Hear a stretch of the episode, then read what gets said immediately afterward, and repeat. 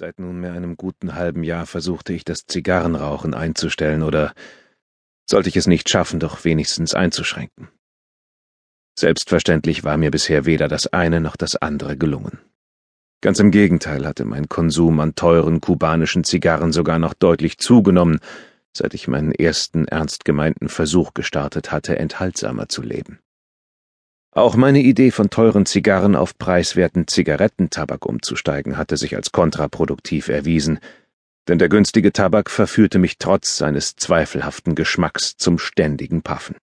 Also hatte ich irgendwann mein schlechtes Gewissen hinten angestellt und war wieder in meine alten Gewohnheiten zurückgefallen, jeden Tag viel zu viele teure importierte Zigarren zu konsumieren, die ich mir nicht leisten konnte begleitet von dem ein oder anderen Gläschen einheimischen Whiskys, der mein Budget endgültig sprengte.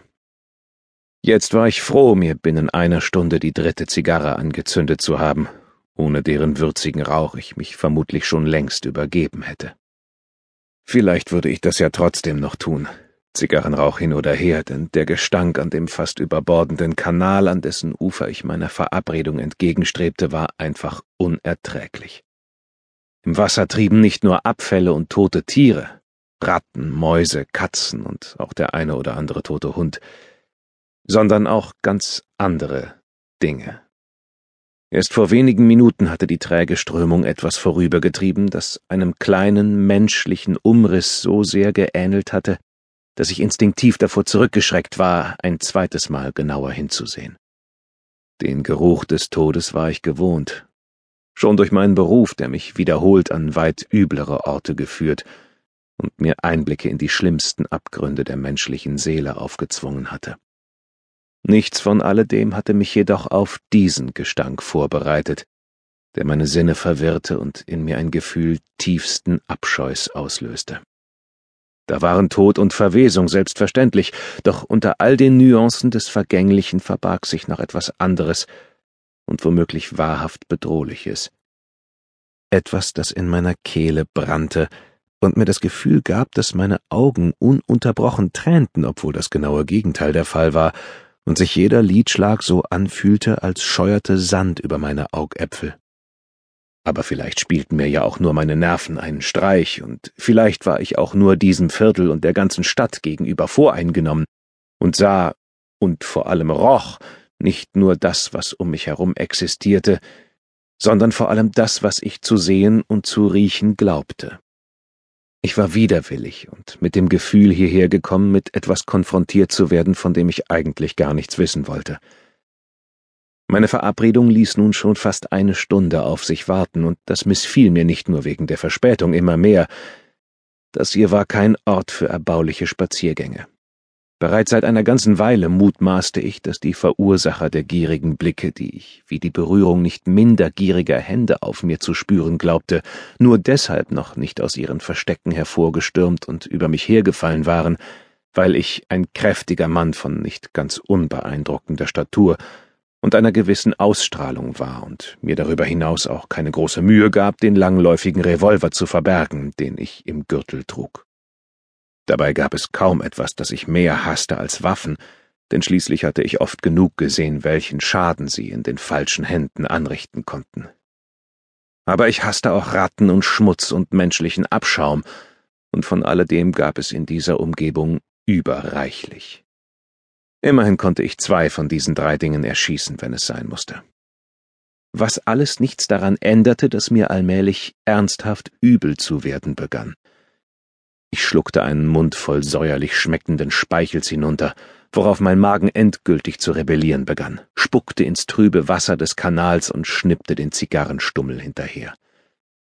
Er erlosch zischend, auch wenn es mir so vorkam, als täte er es längst nicht so schnell wie üblich.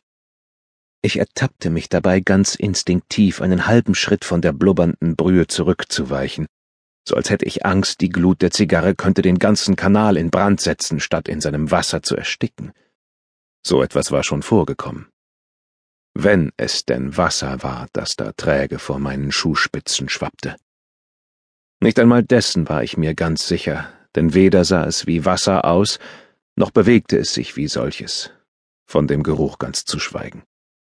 Die Brühe war nicht einmal klar oder hatte wenigstens den Anstand, wie moderndes Abwasser oder Jaucher auszusehen, sondern schillerte in widerwärtigen grünblauen Schlieren, und da und dort stiegen Blasen an die Oberfläche, um mit einem ekelhaften Geräusch zu platzen und dabei einen Schwall noch viel ekelhafteren Gestanks freizusetzen, den der Wind natürlich genau in meine Richtung trug, und zwar ganz gleich, woher er wehte und wo am Ufer ich gerade stand. Spätestens jetzt gestand ich mir ein, begannen meine Gedanken endgültig in gefährliche Gefilde abzugleiten. Aber in einem Moment wie diesem konnte ich mir eine solch kleine Schwäche wohl leisten. Vorsichtige Schritte näherten sich, und das Gefühl, beobachtet zu werden, wurde noch einmal um etliches unangenehmer.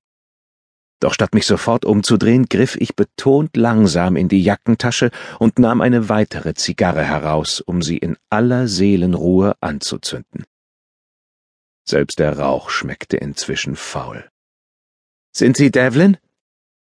Betont langsam und mit der linken wie zufällig den Griff meines Revolvers berührend, drehte ich mich um und erlebte eine Überraschung. Die Gestalt war eine gute Handspanne kleiner als ich und konnte nicht einmal die Hälfte meines Gewichts auf die Waage bringen. Auf den zweiten Blick war ich nicht einmal mehr ganz sicher, ob es schon ein Mann war oder noch ein Junge. Auf jeden Fall war er noch sehr jung. Statt zu antworten, zog ich lediglich fragend die rechte Augenbraue hoch. Sind Sie Constable Devlin? erkundigte sich der Junge noch einmal. Es war lange her, dass mich jemand so genannt hatte, und auch wenn ich zum Schluss meiner Karriere für kurze Zeit Inspektor gewesen war, bevor man mich wieder degradiert hatte, weckte das Constable Devlin die lebhaftesten Erinnerungen an meine nicht ganz glücklich verlaufende Polizeilaufbahn. Ich nickte knapp. Und du? Mr. Jacobs schickt mich, sagte der Junge. Ich soll Ihnen was geben. Ich nahm immerhin die Hand von der Waffe, schon weil mir alles andere lächerlich vorgekommen wäre, legte aber nur den Kopf auf die Seite und bemühte mich um einen fragenden Blick. Ich bin Chip. Der Junge lächelte verschlagen. Jacobs hat gesagt, dass Sie mich bezahlen. Ich antwortete erneut mit einem Nicken, was zugleich aber auch schon meine ganze Reaktion auf diese unverschämte Forderung war und auch bleiben würde. Ich würde ganz gewiss niemanden für irgendetwas bezahlen, bevor ich nicht selbst bezahlt worden war, falls dieser unverschämte Bengel nicht ohnehin log, um mich zu übervorteilen was offensichtlich der Fall war, denn nach einigen weiteren Augenblicken scharrte er unbehaglich mit den Füßen und griff dann unter seine Jacke, um einen schmalen Briefumschlag aus der Innentasche zu ziehen. Das hat er mir gegeben, sagte er, als er mit einer zögerlichen Bewegung den Brief überreichte. Und gesagt, dass ich einen Sixpence bekomme.